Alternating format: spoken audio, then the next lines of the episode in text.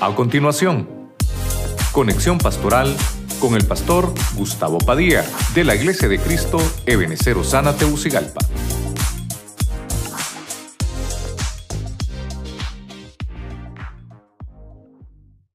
Tiene ahí a la par, qué bueno que estés hoy con nosotros acá en la casa del Señor. Amén, hermanos. Amén. Leemos la palabra, Salmo 132, 13, en el nombre del Padre, del Hijo y del Espíritu Santo. Porque Jehová ha elegido a Sión y la ha deseado como morada suya. Verso 14. Este es mi lugar de reposo para siempre. Aquí habitaré porque lo he deseado. Que el Señor añada bendición a su palabra. ¿Cuántos dicen amén? Hoy quiero hablarle un poquito acerca de las señales que tiene un hogar. El pasaje que estoy leyendo, eh, el Señor dice, Jerusalén lo voy, a, lo voy a escoger, he elegido a Sión. Mire cómo dice ahí, he elegido a Sión. Este es mi lugar de reposo, lo he elegido, yo lo he escogido. O sea que Dios le puso una señal a Sión.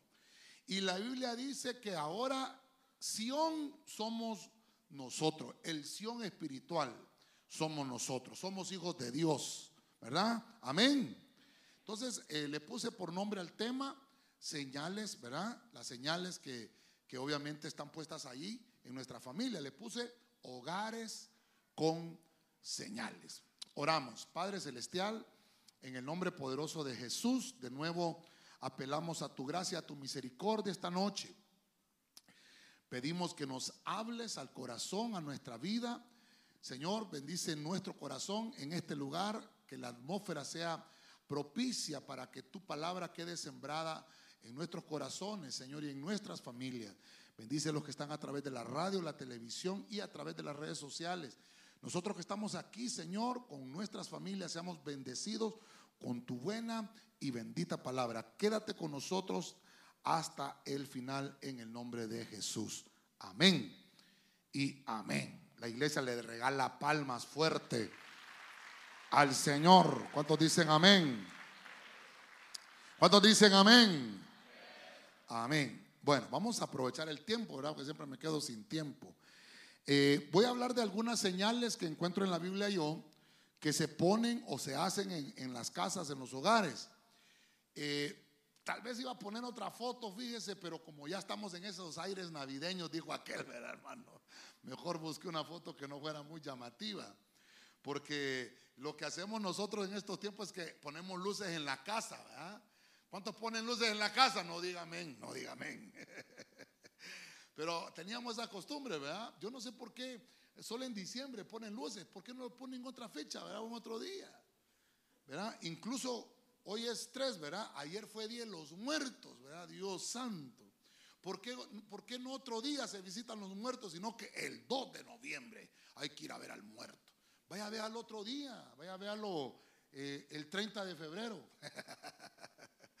no, hombre, otro día vaya a buscar a verlo, ¿verdad? Sino que no corramos con la corriente del mundo. A veces hay fechas que no, no son correctas, ¿verdad? Pero lo importante es, hermano, que, que tengamos nosotros nuestra familia ministrada con el Señor. Lo que le quiero trasladar es que nuestro hogar debe de tener señales. Diga conmigo señales. Fuerte, diga conmigo señales. Voy a empezar con el Evangelio según Mateo capítulo 2 versículo 8. Vamos a la Biblia, versión de las Américas. Y enviándolos a Belén, dijo, id y buscad con diligencia al niño y cuando le encontréis, avisadme para que yo también vaya y le adore. Verso 9. Y habiendo oído al rey, se fueron. Y aquí la estrella que había visto en el oriente iba delante de ellos hasta que llegó y se detuvo sobre el lugar donde estaba el niño. Entonces voy a poner la estrella. Voy a poner la estrella como una señal. Eh, la, historia que le estoy hablando, usted ya la conoce, muy conocida, ¿verdad? el nacimiento de nuestro Señor Jesucristo. En ese hogar, en ese hogar, hermano, estaba naciendo el Salvador, estaba naciendo el Mesías. Pero fíjese usted que dice la Biblia que vinieron de Oriente, ¿verdad? Unos hombres que, que venían de allá, de Babilonia, eran, eran árabes estos hombres. Estos hombres habían ido erróneamente, pensaban, porque no conocían cómo era la cultura ni la política de Israel. Erróneamente habían ido a buscar a Herodes, que era el rey en ese momento, y pensaron que él les iba a ayudar a encontrar al que había nacido rey. Pero más bien Herodes quería saber quién era para matarlo. Usted sabe que la historia bíblica cuenta que obviamente Herodes tenía aquel espíritu maligno que más bien eh, con esto activaron en, Herodes el que él matara a todos los niños. Con esto, con esto que le estoy mostrando acá, no es que María ya estaba con dolores de parto. Desde ahorita le voy a, le voy a arruinar la Navidad. ¿Verdad? Porque usted, usted y yo, hermano, ponemos una estrella y decimos, ay, ya le arruiné la Navidad, ¿verdad? Ay, pastor, yo que le pongo la estrellita al árbol, ¿verdad? No, aquí la estrella está, está, guiando a los, a los de Oriente, hermano, pero ya el niño tiene dos años. Recuerde que el Señor dice, la señal será de que encontrarán al niño envuelto en pañales. ¿Verdad? Algunos cuentan, hermano, que dicen que había un montón de animalitos, dicen por ahí los bárbaros, ¿verdad? Que vean todos los todos de animalitos, habían pollos, habían gatos, habían perros, habían vacas, habían ovejitas y habían pavos. Ahí habían de todo, dijo. Y dicen que el pavo dijo, qué feo ese niño. Y desde ahí existió el Día de Acción de Gracias. A todos los pavos los matan. no, es para que no se me duerma, es para que no se me duerma. La cuestión, es, hermano, es que eh, dice que la, la estrella iba delante de ellos. Y donde la estrella se posó, entonces allí era donde estaba el hogar donde había nacido el Mesías. Diga conmigo, el hogar del Mesías. Recuerde que ellos no vivían ahí, sino que estaba acostado en un pesebre. Estaba acostado en un pesebre. Ahora, mire lo interesante. Cuando yo voy a ver acá esta señal, porque estamos hablando de hogares que tienen señal, nuestros hogares, ¿cuántos somos hijos de Dios acá? Nuestros hogares, hermano, Dice la Biblia que el hogar, de, el hogar donde nació Jesús escogió ese lugar porque allí envió el Señor a su Hijo Jesucristo, nacido rey, porque era el Hijo de Dios. Entonces ahora el Señor ha escogido, mire lo que le voy a ministrar, nuestros hogares, y se lo vuelvo a repetir, porque nuestros hogares son hogares sacerdotales. Nosotros somos ministros y nuestros hijos son ministros. Vamos, si usted lo cree, le da palmas fuerte al Rey de la Gloria. ¿Cuántos dicen gloria a Dios? Nuestros hogares, hermano, y nuestras familias son hogares que siempre van a tener una distinción. Hay una estrella de parte del cielo. Hermano, eso quiere decir que estamos en las manos del Señor. Esa estrella no quiere decir, hermano, de, porque hasta ese dicho hay en el mundo, ¿verdad? Es que este nació con estrella, ¿verdad? por este relato bíblico. La estrella era una señal de que había nacido Jesús, rey de reyes y señor de señores. Entonces quiere decir que estos hombres, hermano, eh, sabían que era un evento especial. Hermano, hasta, hasta, cuando, hasta cuando nosotros cumplimos años. ¿ah? Cuando nosotros cumplimos años, queremos que ese día haya un eclipse. ¿Sí o no, hermano? Queremos que todos los planetas se alineen y haya, hermano, hasta se pare el tráfico ese día. ¿Ah? Y que nos canten las mañanitas, ¿verdad? El día en que tú naciste, nacieron todas las flores. Y entran aquel montón de mariachi, yo diría se marchitaron todas las flores ese día. Hasta le dicen en la pila del bautismo cantaron los ruiseñores. Dios santo, hermano. Ya huele a catolicismo eso, hermano, que se reprenda al diablo, hermano. No, la, la cuestión está que el hogar nuestro es diferente. ¿Sabe qué? Es mejor que eso. Porque nosotros venimos con predestinación celestial. Venimos predestinados a ser salvos y con un llamado ministerial para servir en el reino del Señor. Vamos a dárselo fuerte al Señor. ¿Cuántos dicen gloria a Dios? Amén. Bueno, avancemos. Éxodo capítulo 12, verso 13. Entonces, voy a poner el, primer, el primero ahí como, como el mejor, ¿verdad? Que es nuestro Señor Jesucristo, una señal de una estrella en su hogar. Ok, en Éxodo 12, 13, eh, Dios habla hoy, es la versión, dice, la sangre, oiga esto, la sangre os servirá para que señaléis las casas donde os encontréis. Así cuando yo hiera de muerte a los egipcios, ninguno de vosotros morirá, pues veré la sangre y pasaré de largo. Yo estoy tratando de mostrarle, yo sé que usted conoce ya estas historias que le estoy leyendo, pero tal vez la manera que se las estoy mostrando eh, es, de una manera ah, eh, de administración espiritual en nuestra familia.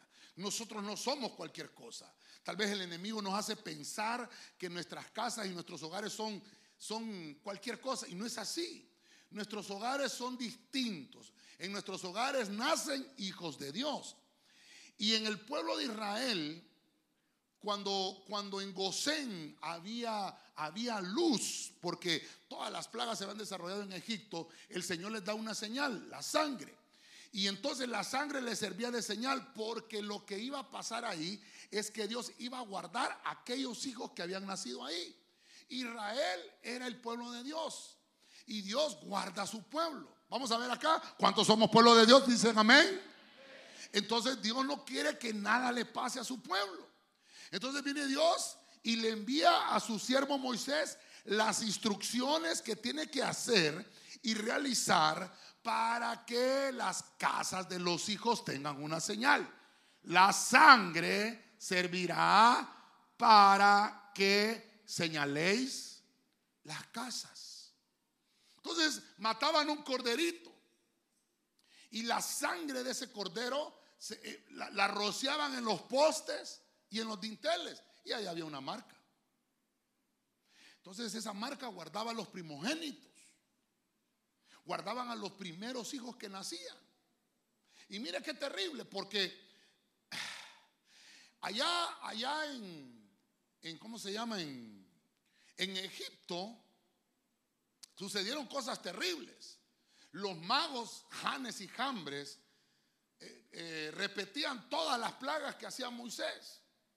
Y entonces Faraón, eh, como repetía la plaga Janes y Jambres, decían, no te creo, Moisés, no te creo. Mira, Hannes y Hambre repiten todo lo que haces, entonces eh, no te creo. Entonces cada vez que eso pasaba, se endurecía más el corazón de, Faraón.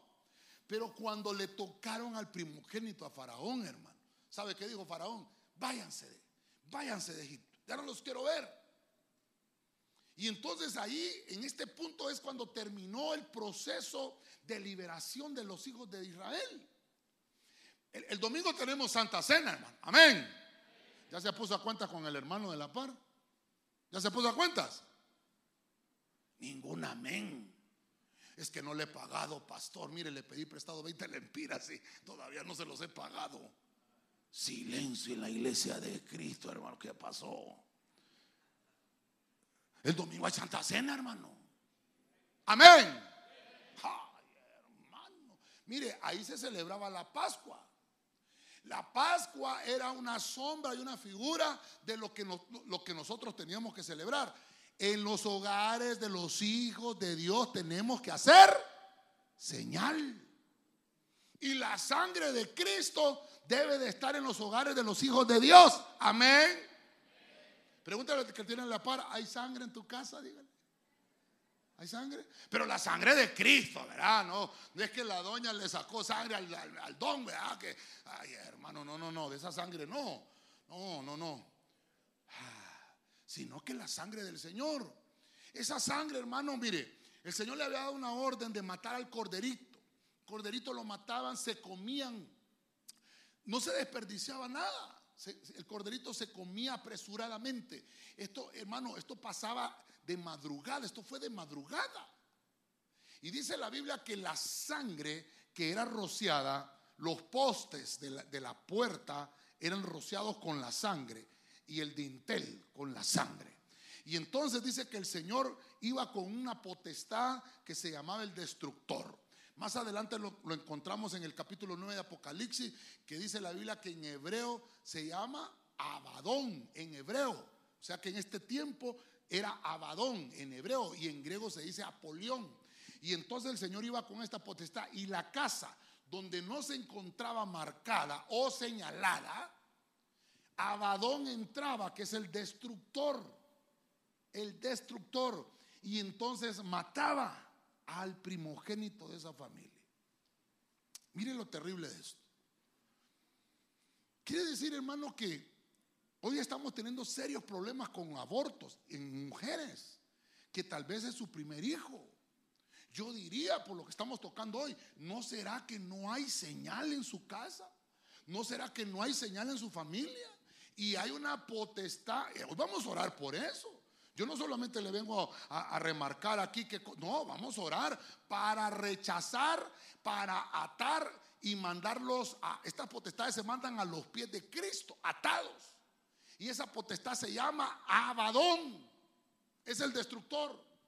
Una cosa es el devorador. El devorador se mete con las finanzas. Esa es otra potestad que tiene que ver con los hogares.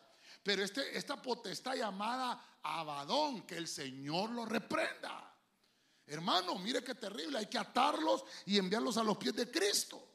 Pero Dios les estaba dando estos mandatos a los hijos de Israel. Si nosotros, hermanos, si tan solo obedeciéramos los mandatos del Señor, veríamos la mano milagrosa de Dios moviéndose a favor de nosotros. Si tan solo obedeciéramos, si tan solo pusiéramos, hermano, por obra los mandatos de Dios, no nos pasaran cosas malas. No nos pasaran cosas malas. Si nos, yo se lo aseguro y se lo garantizo. Si ponemos por obra las los mandatos del Señor, nos va a proteger nuestro Señor. Como dice el Salmo 90, que Él enviará a sus ángeles para que nuestro pie no tropiece en piedra. Con sus plumas te cubrirá y debajo de sus alas estará seguro. Dele palmas al Rey de la Gloria. ¿Cuántos dicen gloria a Dios? Entonces, esa puerta tiene que estar rociada con sangre. El domingo venimos a la, a la Santa Cena y la puerta de nuestra casa tiene que estar rociada con la sangre de Cristo. No es con la sangre, hermano, nuestra que va a estar rociada. Esa sangre, la sangre nuestra, hermano, a veces, hermano, y somos aguacateros, hermano. Eléctricos somos, como así, pastor, de esos corrientes. ¿Sabe qué dijeron los de la ONU? ¿Qué pasa? Dice que, que todos esos centroamericanos vino el COVID-19 y no se murieron. Es que como somos aguacateros, hermano. Mire, mire, hermano, yo no sé si usted tiene perrito. ¿Usted tiene perrito? Levante la mano los que tienen perrito. Ahí está, ¿verdad? Pero, pero, ¿qué raza es? Droverman, me va a decir usted. ¿Ah? Aguacatierra, ¿cómo? Aguacaterrier, Dios santo. Yo no sé si es de raza su perrito, ¿verdad? Pero hermano, esos perritos de raza con, una, una, enfermedad que se murieron, hermano. ¿Ah? Y el suyo que, que, es de esos, de esos, ya le dije yo, eléctrico, hermano. Eh, come tierra, hermano, come cuando hay, cuando no hay, no come. Come tortilla, de todo y no se muere, hermano. Ni lo ha vacunado usted, hermano. Ni lo baña. ¿Cómo sabe, pastor? Yo tuve uno. Se llamaba campeón, hermano. Es que era campeón ese hermano. Una vez me lo machetearon, pastora. no se murió. Hermano, pero hermano, tuve uno. Me regalaron uno, un. Ese era Ranger, le puse yo. Era, era un bulldog de raza. Solo me le dio, ¿cómo se llama eso? El moquillo que le da y se murió. No duró nada. Allá lo fui a enterrar yo y aquel campeón, hermano, como 12 años me duró ese perro, hermano. Así nos pasa a nosotros. Voltea a ver al de la par, hermano. ¿Ve? Es arco el hermano de la par. Ojos arcos, así, pelo rubio, nariz puntuda. Voltea a ver.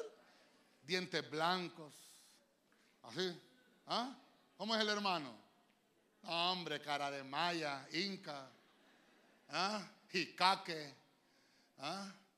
Terrible. Hermano, nosotros somos la mezcla de un montón de, de, ¿cómo se llama? De, raza. Entonces nosotros, hermano, viene el COVID, ¿ah? ahí se fue.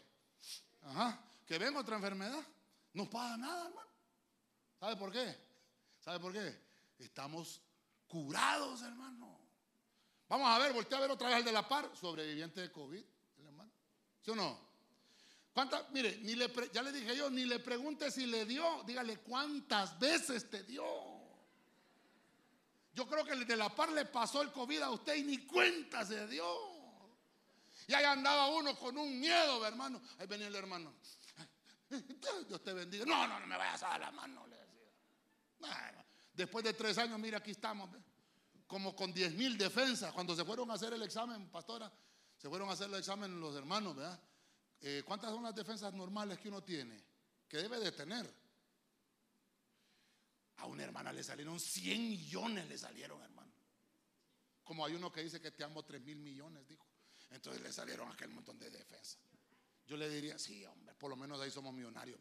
Yo le diría, ¿sabe qué? El Señor guarda a sus hijos porque la sangre de Cristo es una señal que está en nosotros y la sangre de Cristo nos distingue en el mundo espiritual que Él ya pagó el precio por nosotros y nadie nos puede tocar si Dios no le da permiso.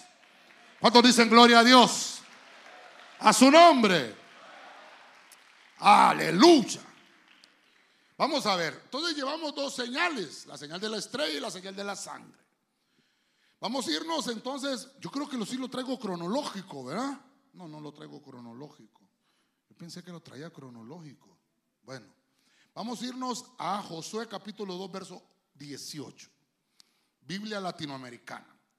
Oiga, cuando entremos en este territorio, amarrarás este cordón de hilo rojo a la ventana por donde nos hiciste bajar.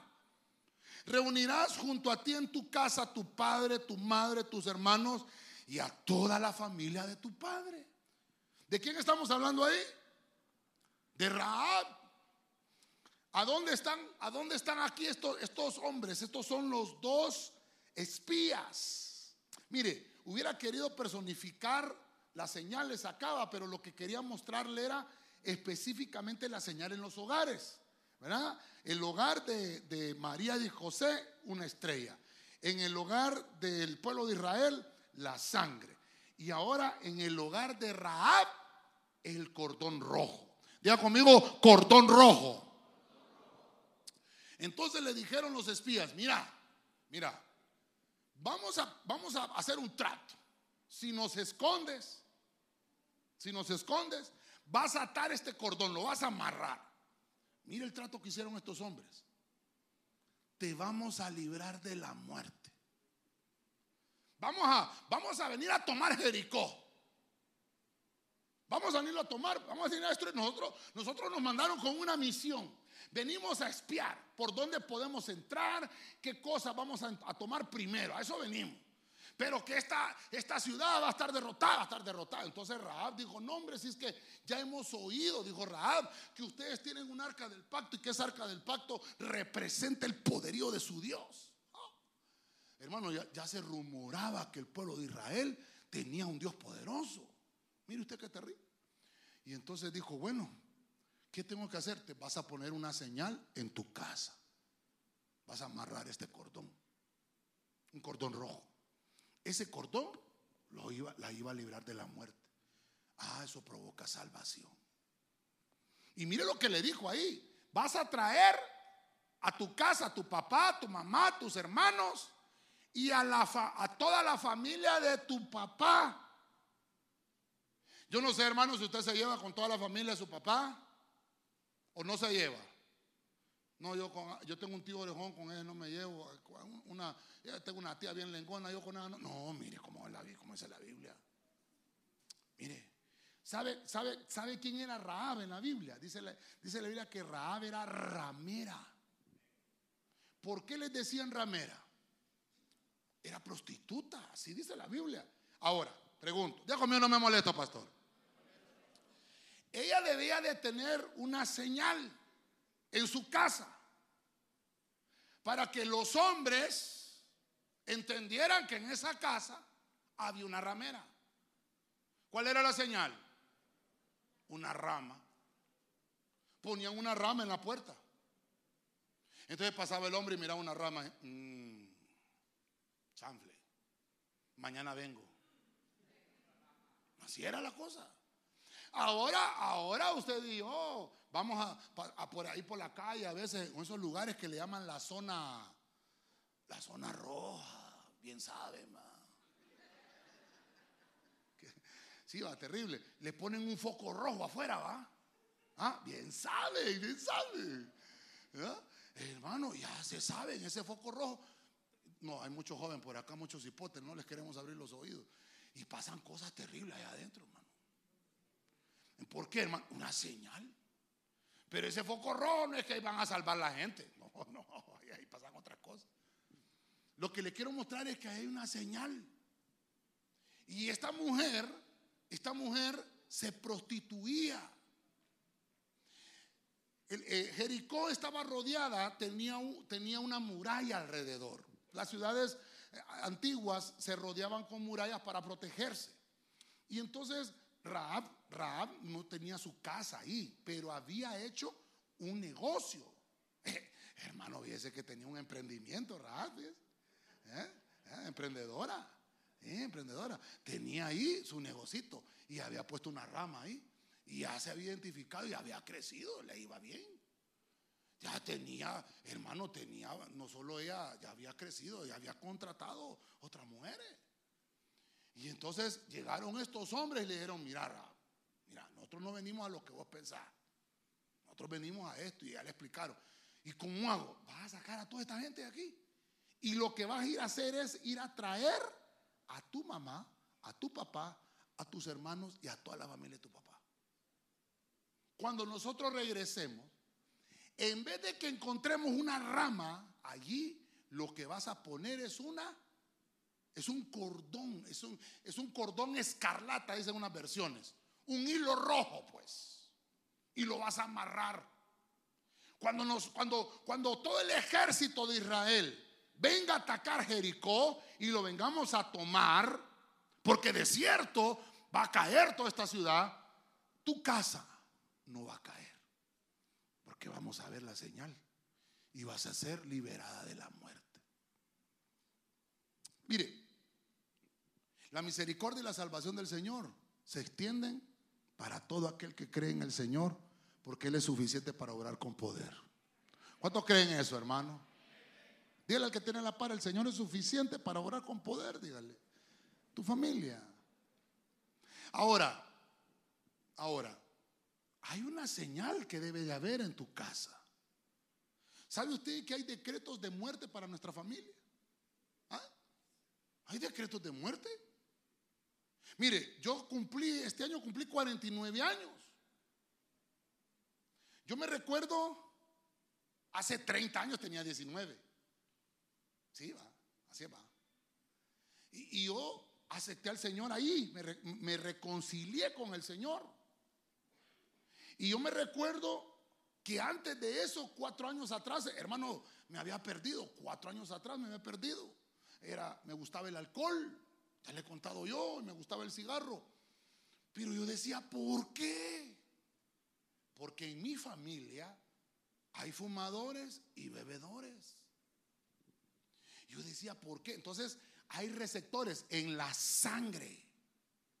Usted en la sangre tiene un montón de receptores. Y usted hace cosas que dice, ¿por qué las hago? Porque usted tiene receptores familiares. Hoy vamos a orar por esos receptores y los vamos a anular en el nombre de Cristo. Y entonces, hermano, yo empecé a beber, empecé a fumar. Y un día entendí, oh, Señor, yo, bolo, hermano, bolo. Yo dije, Señor, ya no quiero beber. Así le dije al Señor. Y fíjese que me empecé a acordar de unos tíos míos. Hermano, yo, vi morir a, unos tíos míos de mi edad, 45, 46 años. Que, que ellos, hermanos, de beber, vomitaron el hígado. Yo lo vi, hermano. Y fíjese que vi a uno de ellos, porque yo a los 15 años iba a una iglesia, yo le he contado a usted. Mi abuelita sufrió mucho con ellos, con mis tíos, y, nunca se casó, ese tío mío nunca se casó. Yo lo vi sufrir y, mi abuela sufría. Y, fíjese que eh, oramos una vez por él. Y, mi abuelita se había acababa de haber convertido al evangelio. Y entonces oramos y se levantó una hermana en profecía y le dijo a mi abuelita, tu hijo, le dijo la hermana en profecía, pero de esas hermanas que de verdad profetizan, Esa, no, no de aquellas que le cuento yo, de que pique, que, que, que, no, no, no, no, no, no, esas. Le dijo, tu hijo tiene un hígado nuevo, dice el Señor. Hermano, y cabalito le fueron a hacer los exámenes y mi tío tenía un hígado nuevo. Y vi, hermano, salió del hospital, del hospital escuela, hermano. Allá lo fuimos a traer. Y, hermano, ahí estaba en el culto, mire, con anteojos, ahí estaba leyendo la Biblia, curado. ¿Qué cree que le pasó? Dos meses y volvió otra vez, mire hermano. ¿Qué cree que le pasó? Se volvió a morir, hermano. Esta vez se murió. ¿Por qué le dije que se volvió a morir? Si es que el Señor lo resucitó, pues. ¿Qué es lo que le estoy enseñando yo con esto? Yo vi mi familia, yo le he visto a mi familia. Yo vi una tía mía, hermana, hermana en Cristo, porque mi tía se, reconcilió con el Señor. Tenía un tumor en el cerebro mi tía, hermano, tenía el pelo que le llegaba aquí, mire, hermano. Pelo, pero hermoso. Y ella, hermano, ella iba a la iglesia. Una iglesia que está por acá arriba en la Canaán. No sé cómo es que se llama la iglesia. Ahí iba. Y hermano, lindo. Y de repente, hermano, ¡pum! Mi tía empezó a descarriarse, a ir a las fiestas, a bailar, a beber y empezó a, hermano, se perdió en el mundo. Y de repente, hermano, allá por ¿Cuántos conocen allá las oficinas de Hondutel en el centro? ¡Pum! Cayó mi tía. Mandaron a llamar a mi abuela. Ya la llevaron al hospital y le detectaron que tenía un tumor en el cerebro. Yo tenía como unos 12 años en ese entonces, me recuerdo. Y entonces le dijeron a mi abuela, no, tiene un tumor, tienen que operarla y eh, que todo salga bien. Pues lo operaron, le rajaron aquí, le sacaron el tumor y le dijeron a mi tía, jamás le va a volver a crecer el pelo y quién sabe si quede cuerda, qué sé yo. Usted sabe cómo son los doctores. Hermano, mi tía quedó sana, le volvió a crecer el cabello, como que sin nada le hubiera pasado, volvió a trabajar, volvió a hacer todo, siguió en la iglesia, hermano, ella. Pero ¿sabe qué pasó? Allá el tiempo, se le olvidó. Es que así es uno de malagradecido. Yo no sé por qué le estoy contando eso, hermano. Me soporta, ¿verdad? Hermano, ¿y qué cree usted otra vez? Se descarrió y volvió otra vez y le volvió a caer el cáncer y de esta vez ya no se levantó. No me quiero atrasar con esto. Lo que le quiero contar es que hay decretos familiares. Yo la noticia que le traigo es que el cordón escarlata es la señal poderosa de la sangre de Cristo en nuestro hogar que nos puede liberar de la muerte anunciada. El único que pagó el precio se llama Jesucristo y Él es el único que tiene el poder de pisotear la muerte. Le dijo a la muerte, muerte, yo soy tu muerte. Vamos, déselo fuerte al Rey de la Gloria. Vamos, déselo fuerte al Señor.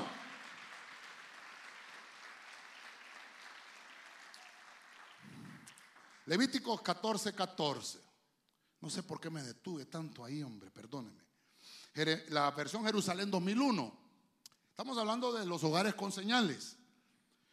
Cuando hayáis entrado en la tierra de Canaán, cuando que, que yo os doy en posesión y yo haga aparecer manchas, oiga esto, y yo haga aparecer manchas de lepra en alguna de las casas de la tierra que poseeréis, verso 35.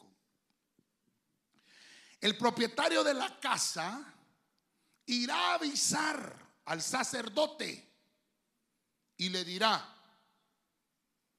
ha aparecido algo así como lepra en mi casa. Diga conmigo, lepra en mi casa. Ah, no, hermano, usted como que tiene frío. Diga, lepra en mi casa.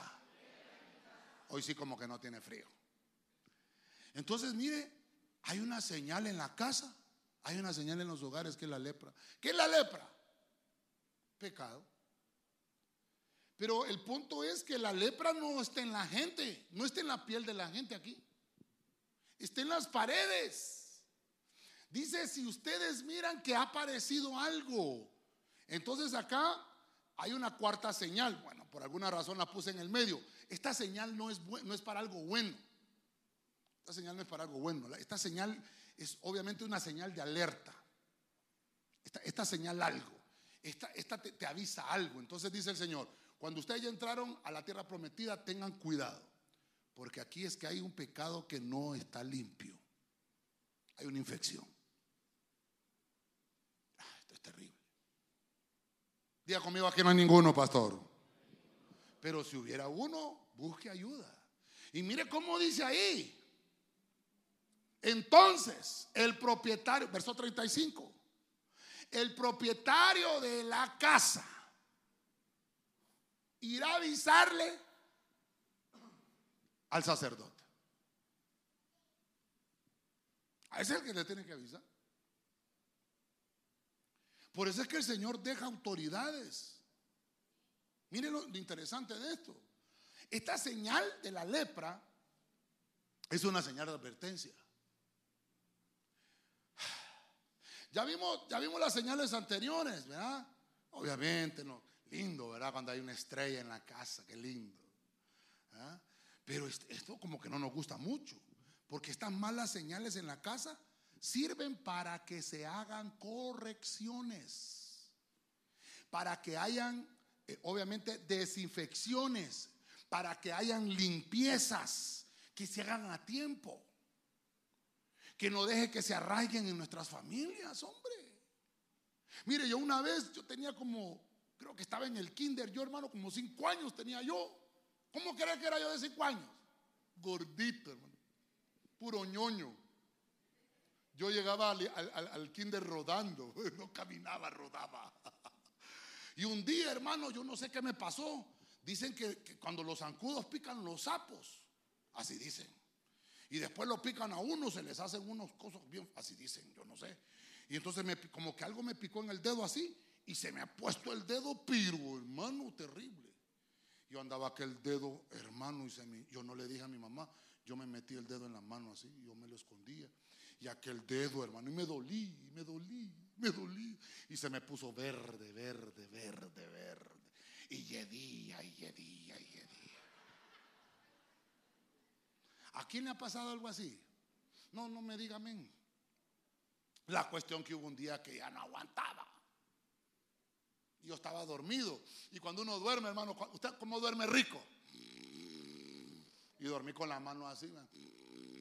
Y mi mamá me miró aquel dedo, hermano, que parecía otra persona ya ese dedo, hermano. No me dijo mi mamá, te hay que verte este dedo. Por eso es que uno tiene que ponerle atención a las cosas que le están pasando a uno.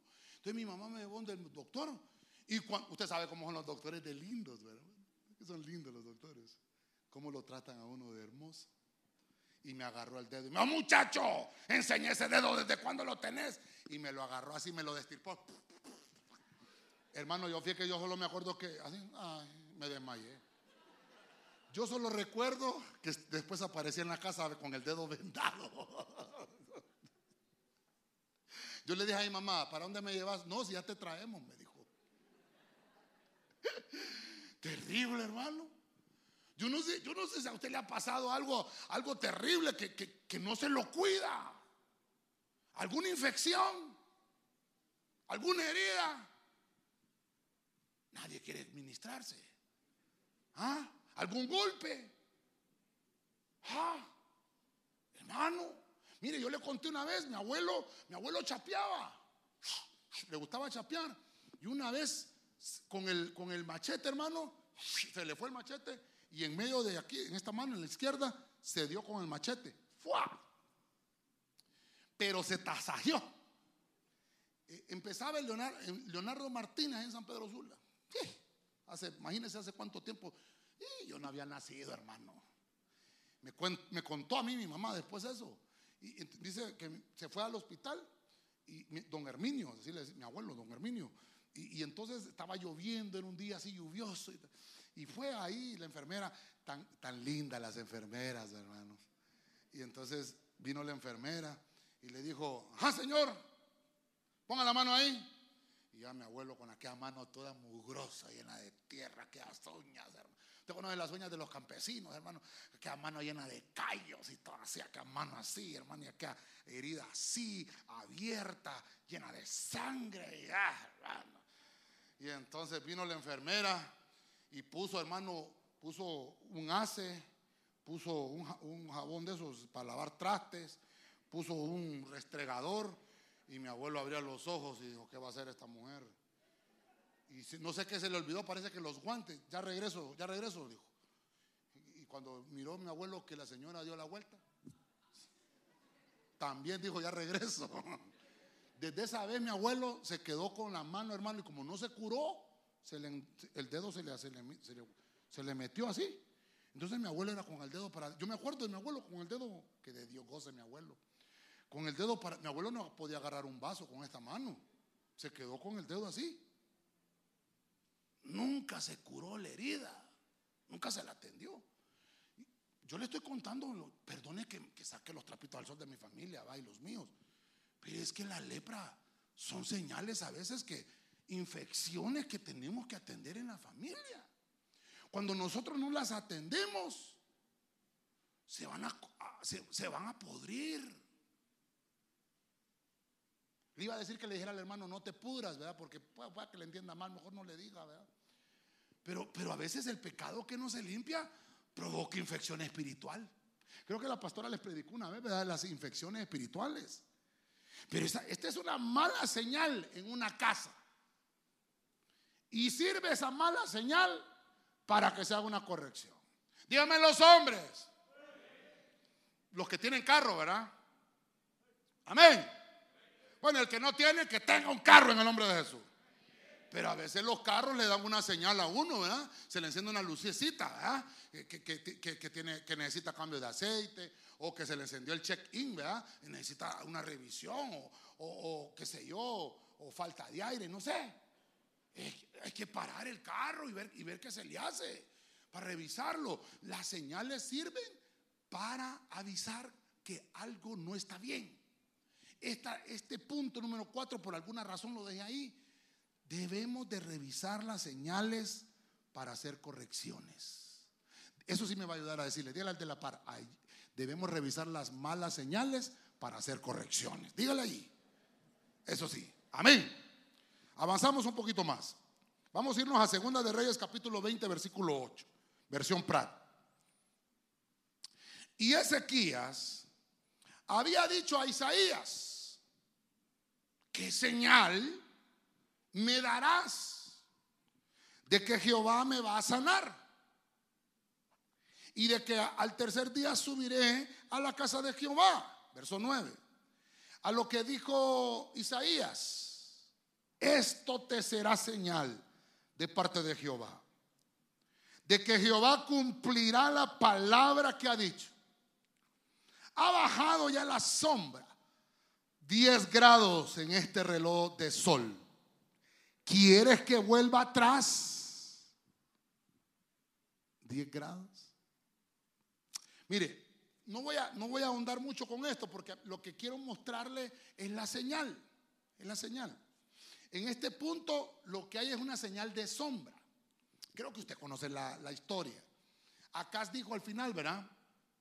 No, perdón, Ezequías, le había dicho a, Isaías, ¿qué señal me darás? Entonces Ezequías dijo, no, si para hacerse para atrás es fácil, que la sombra será para adelante. Eh, dicen que ese reloj eran, era como gradas, eran así como estas. Entonces la sombra, obviamente lo que hacía era, era hacia atrás, pero Ezequías lo que quería era que se hiciera para adelante. Y pasó y pasó. Pero no me voy a meter en ese lío. Lo que, lo que le quiero mostrar es que en ese hogar hubo una señal que Dios le dijo. a Ezequías, la señal va a ser la sombra. Y, mire lo que le está diciendo Ezequías aquí.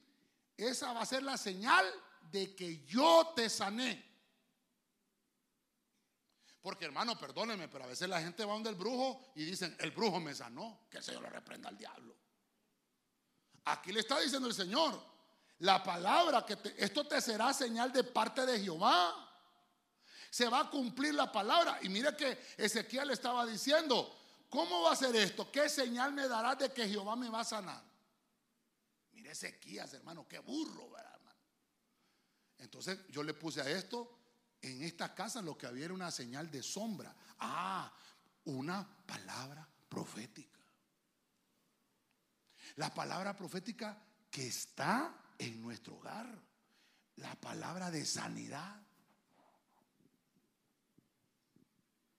Hermano, dice la Biblia en Marcos 16, 16, ¿sí o no? Estas señales, no, usted está con frío, hermano. Estas señales, sí, es que cuando uno está con frío hasta la boca le da como... No, no, no. Estas señales seguirán a los que creen. En mi nombre.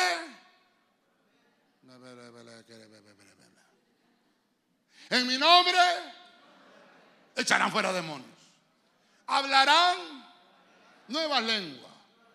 ¿Qué más?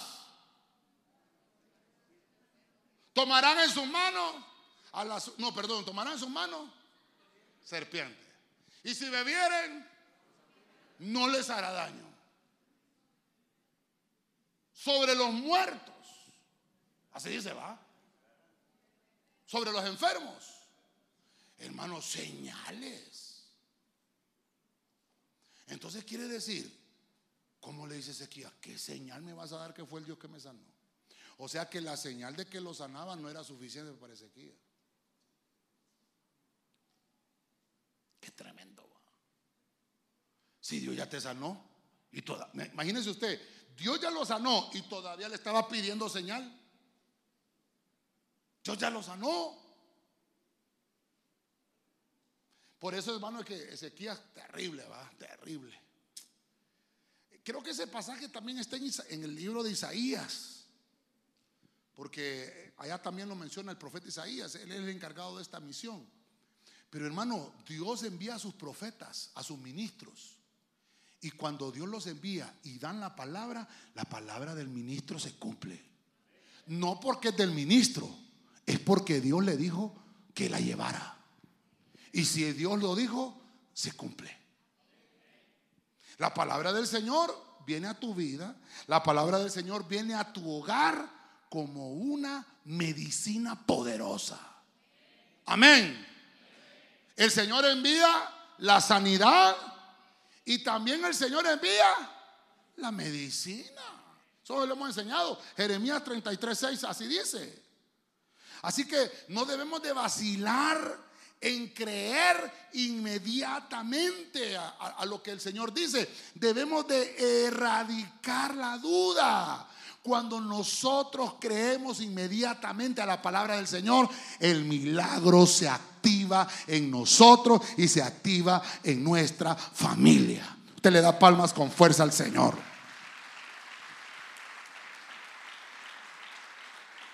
¿Cuántos dicen gloria a Dios? Voy a ir aterrizando. Marcos capítulo 14, verso 13. Y envió dos de sus discípulos y les dijo, id a la ciudad y os saldrá al encuentro un hombre que lleva un cántaro de agua. Seguidle.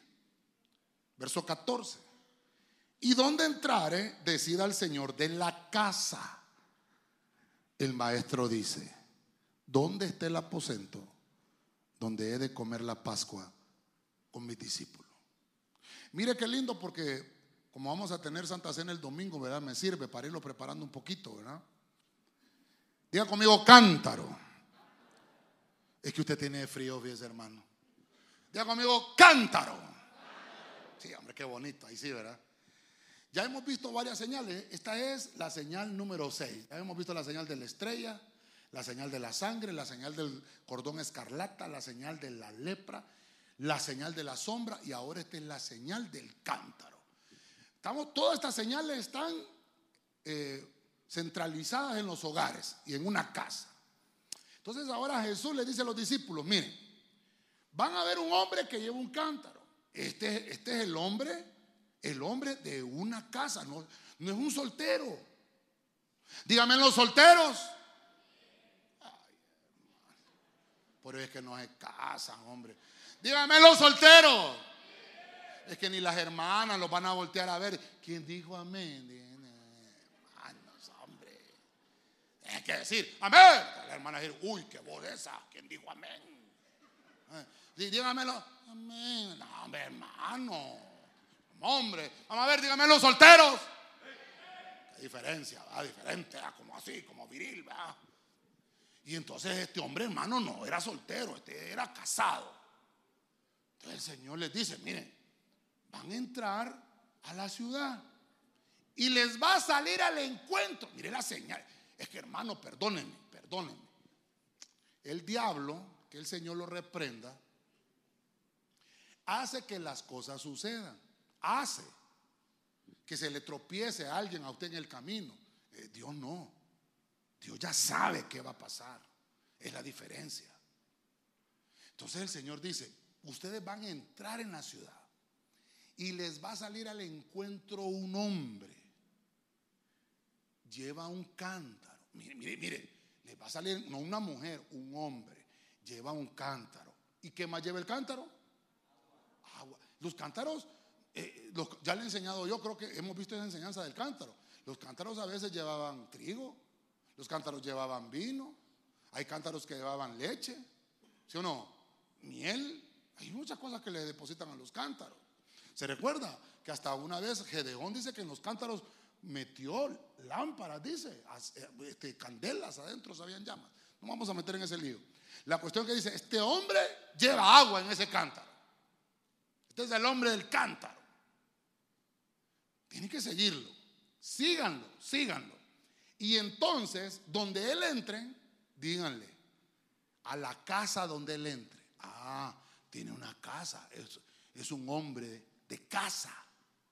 Y díganle, ¿dónde está el aposento? Ah, entonces tiene una casa de dos plantas. Ya, mire cuántas señales hay ahí. Este es el hombre del cántaro. Está hablando de un hombre proveedor. Está hablando, cuando estamos hablando de que estas casas tenían dos plantas, que hay comunión, porque el aposento Creo que vamos a hablar un poquito más de esto en, Santa Cena. Nos está hablando de comunión. Entonces dice, en la parte de arriba este hombre ya está preparado. Ah, era un hombre previsor. Un hombre que, que, miraba las cosas con antelación. ¿Me estoy dando a entender, iglesia? Uno de, hermano, perdónenme, esto es para nosotros. ¿Quién es el que debe de proveer para la casa?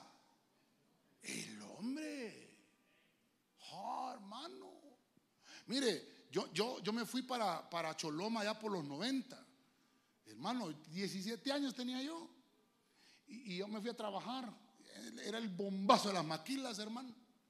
Allá en Choloma eran 16 maquilas en ese parque. Ahora creo que solo como 3 maquilas hay de 16, las otras están cerradas. Sí, ahora ya no, ya no hay maquilas ahí. Pero en aquel entonces eran 16, solo ahí en Choloma, hermano. Y hermano, aquel mujeral, como dos mil mujeres en cada maquila, hermano. Imagina qué mujeral, hermano. Y los hombres que trabajaban ahí eran los mecánicos. Y todas las mujeres, todas costurando. Todos se los escuchaba. Aquel costural, hermano, aquel montón de gente costurando. Y afuera, hermano, aquel montón de hombres en chancleta, en bicicleta, eh, esperando que saliera la mujer, hermano. Perdóneme, la pastora trabajaba de maquilera, Doña Socorro ahí trabajaba en Lobable. Así, hacía, hacía prendas de, hilos, dentales, ¿va, doña Socorro? Sí, no, sí es cierto. ¿Cómo se, sí, hilos dentales, ¿cómo se llaman esos? Prendas de vestir íntima. Anita. Yo trabajaba como electricista de baja tensión. Era cipote, 17 años tenía yo. Hermano, afuera aquel montón de algazanes, hermano. en bicicleta. Es que ¿sabe por qué lo predico con libertad? Porque estoy en Tegucigalpa, si no me agarran del pelo ese montón de cholomeños.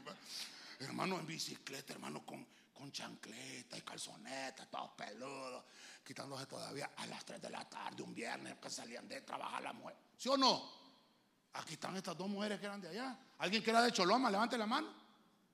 Allá atrás, ¿Alguien de Choloma, va? Hermano. Y afuera, para la hamburguesa, va a querer pan, va a querer. Hermano.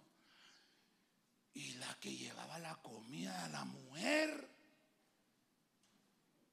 Yo lo vi, hermano.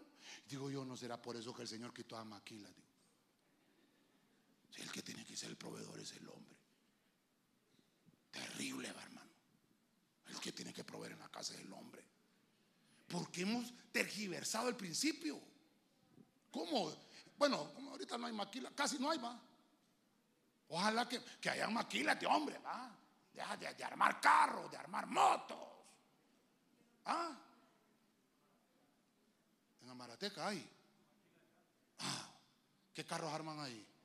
¿Ah? Lamborghinis. Land Rover. No sabía yo, fíjate. No te creo. Hay que buscar chamba ahí, los hermanos que están sin chamba. no van a andar con chanclete, con una bicicleta, pero no. Eh, hermano, mire, lo que dice ahí, el hombre del cántaro, el hombre proveedor.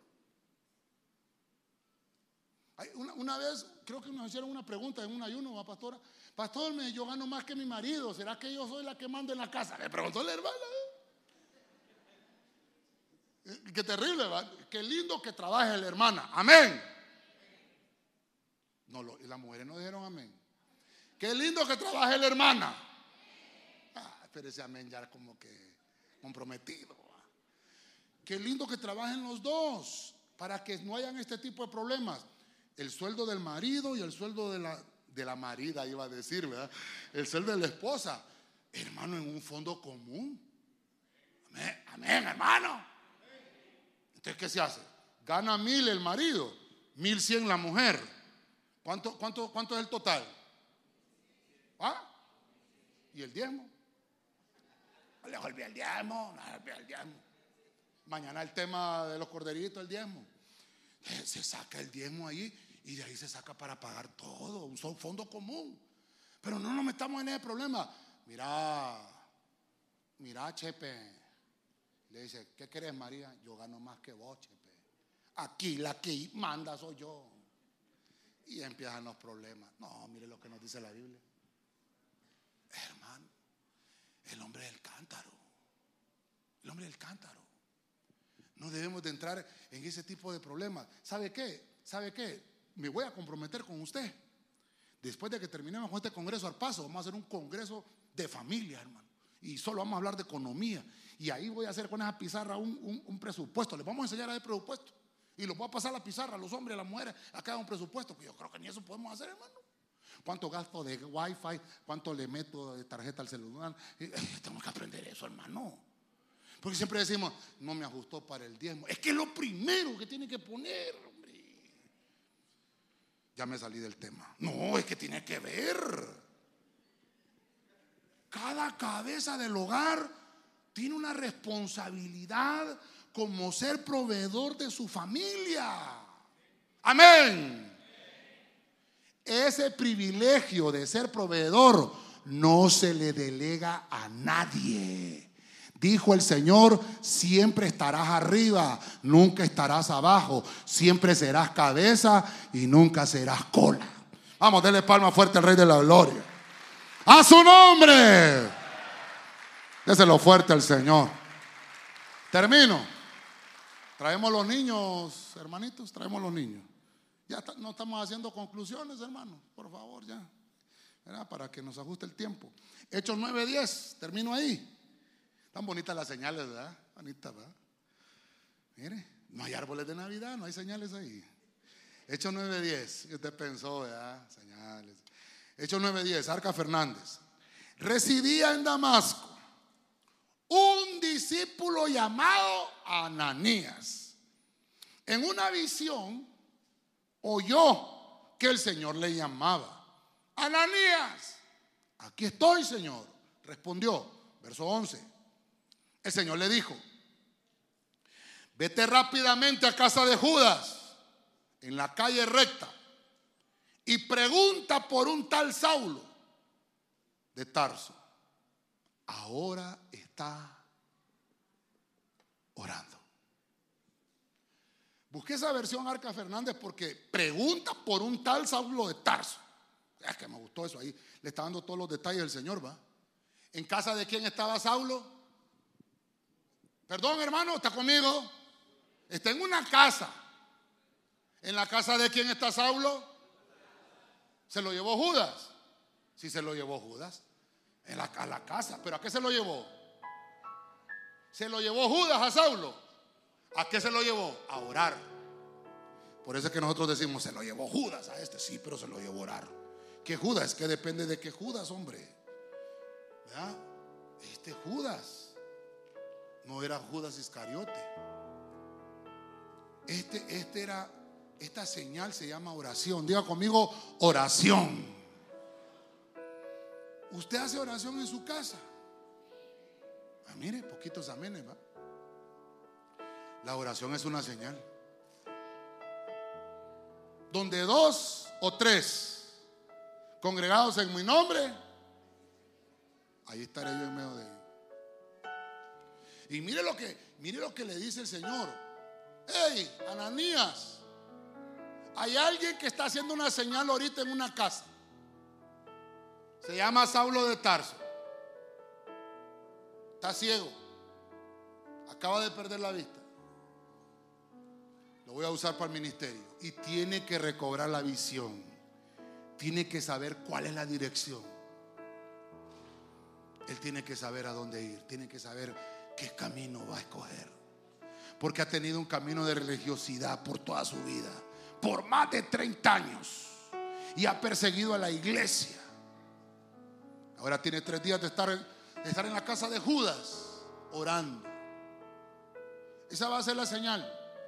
Cuando llegues ahí, pregunta por Saulo.